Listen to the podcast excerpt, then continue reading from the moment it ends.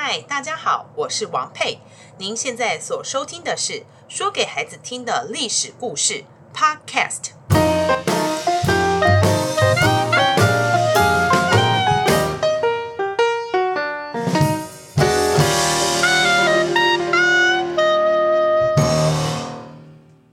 大家好，我是王佩。小朋友，你有没有曾经在上课时候睡着啊？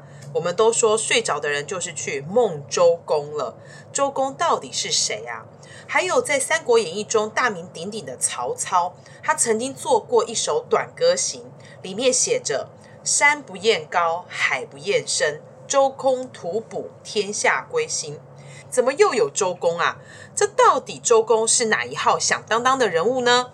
上一集我们讲到周朝的开端，周武王打败商纣后。他没有特别高兴，反而忧伤起国土辽阔，到底要如何统治啊？就这样，身体状况越来越差，很快就告别舞台，挥手拜拜了。接着是周武王的儿子周成王，成王当时候只有十三岁，什么都不懂，于是就由周武王的四弟周公协助处理朝政。周公啊，尽心尽力把民众组织起来。一区一区的划分单位，里面推出一位德高望重、受人民爱戴的人，了解各个人民需要解决哪一些困难呐，办理公共事务，比如说谁家吵架要判断谁对谁错，哪一家发生了什么事情需要解决，或者是朝廷颁布命令需要传达。都会由这位受人民爱戴、德高望重的人来传达，这样就可以清清楚楚地传递消息。其实呢，有一点类似像今天里长伯的角色。周朝的祖先哦，阿祖们是以农业立国，所以他们分工非常的清楚。有的出去打猎，有的出去砍柴。那如果回来两手空空的，就会受到里长伯的盘问。问他说：“哎，今天是不是偷懒没有认真啊？”那如果看到路上有头发花白的老人，大家都会抢着帮忙去提东西，减轻老人的负担。那女生呢，就会聚在一起，一起纺织做衣服。总之呢，大家都会团体一起工作。当时候只有贵族才有资格上学哦，所以小朋友，你现在是不是很幸福呢？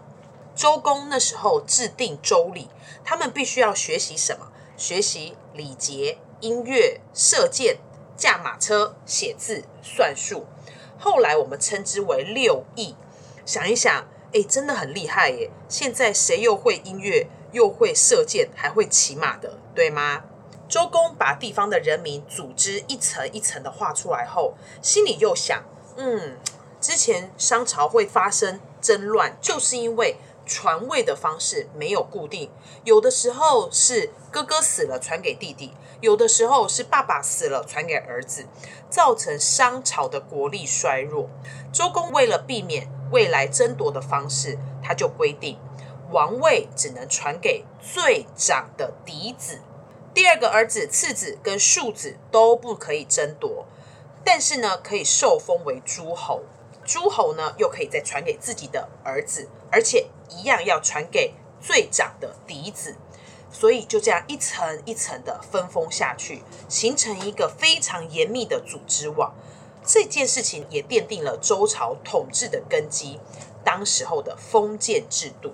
所以啊，周朝成为历史上最长的朝代。果然，这件事情如周公所料，周公是周武王的四弟。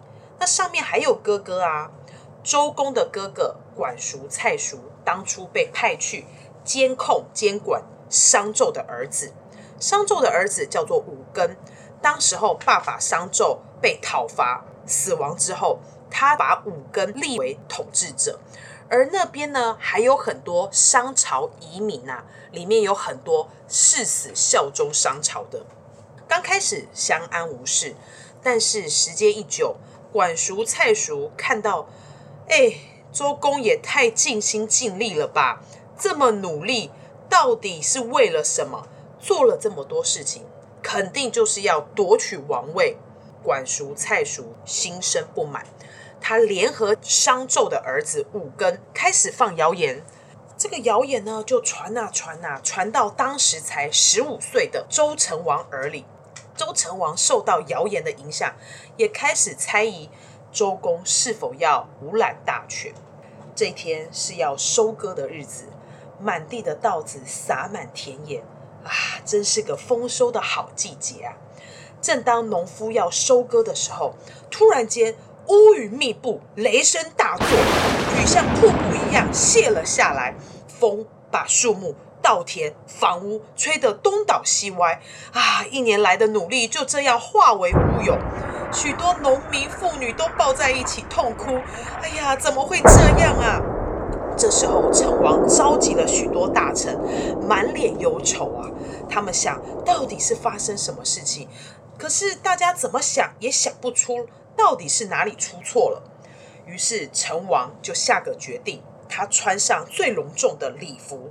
戴好了帽子，他们决定卜一卦，来看看是什么事情侵扰了上苍。他们拿出放着各种卜辞的小盒子，哎呀，把盒子打开一看，里面竟然有一个很特别的竹册。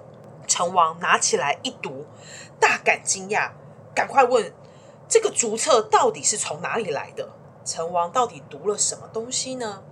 原来当初。周武王就是成王的爸爸。周武王病重的时候，周公曾经祈求上苍：周朝尚未稳固，需要周武王来主持朝政。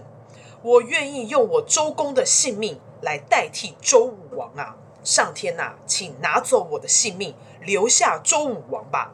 成王看到了这竹册之后，泣不成声，高喊：不用再占卜了。我知道原因了，就是我是我失德惹怒了上苍，我竟然怀疑我的叔父。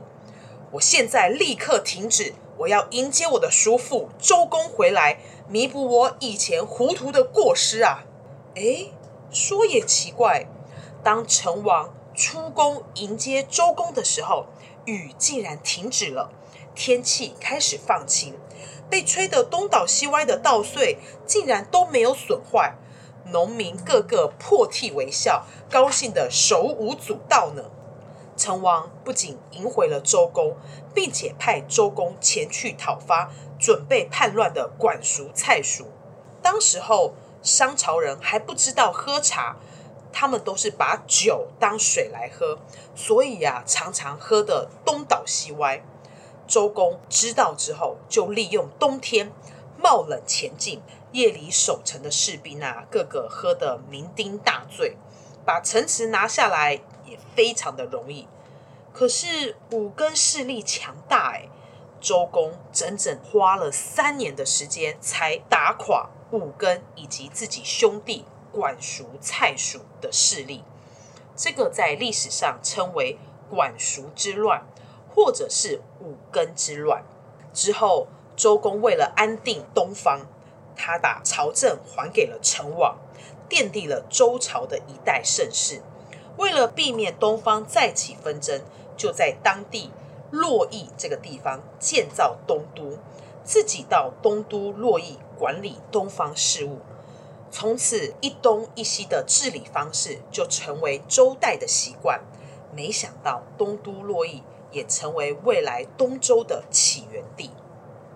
其实周公很怕成王偷懒，躲在自己的舒适圈，所以他从小的时候就要求自己的儿子一起陪着成王读书。只要成王不用功，周公就会海扁自己的儿子，当做是对成王的告诫。天哪，他儿子也太衰了吧！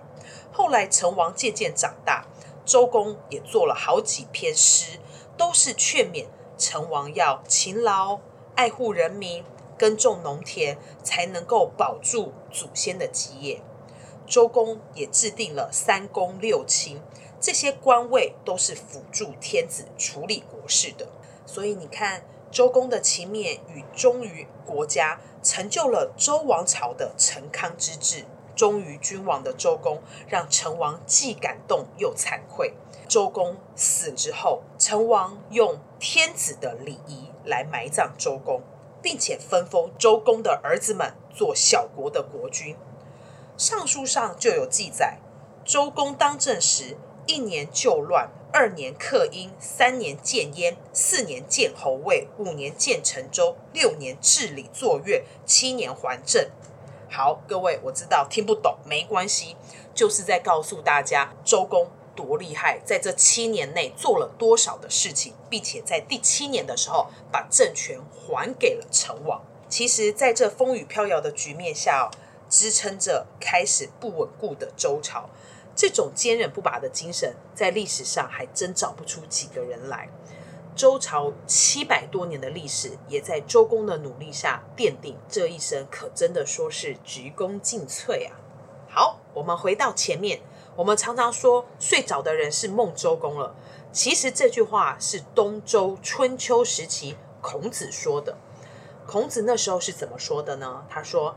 我老啦，我已经好久没有梦到周公啦。其实孔子这句话是有含义的，他是说春秋晚期代表周公的礼乐制度崩坏，意思就是说，当时候的人君不君，臣不臣，父不父，子不子，君王不像君王，臣子不像臣子，而爸爸不像爸爸，儿子不像儿子。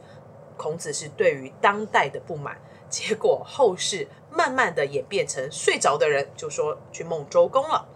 那三国中曹操在短歌行说周公吐哺，天下归心是什么意思呢？其实这里有一个好玩的故事。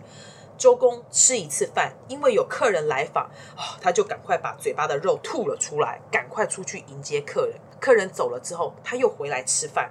后来客人又来了，他又赶快把嘴巴的肉吐出来，又跑去迎接客人。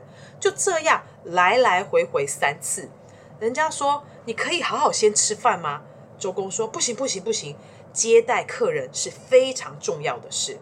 还有他洗头洗到一半的时候，有人来报，周公呢就把自己湿漉漉的头发拎着拎出去接待，办完事后又才回来洗头。那曹操用这两句话“周公吐哺，天下归心”，意思就是代表对周公的敬仰，还有求贤若渴的心啊。小朋友，周公是不是很伟大呢？但是我还是请你吃饭的时候好好吃饭，不要把饭吐出来哦。洗头的时候好好洗头，不要湿漉漉的跑来跑去哦。伟大的周朝接下来会遭遇哪些不 OK 子孙呢？那我们就下集分享喽，拜拜。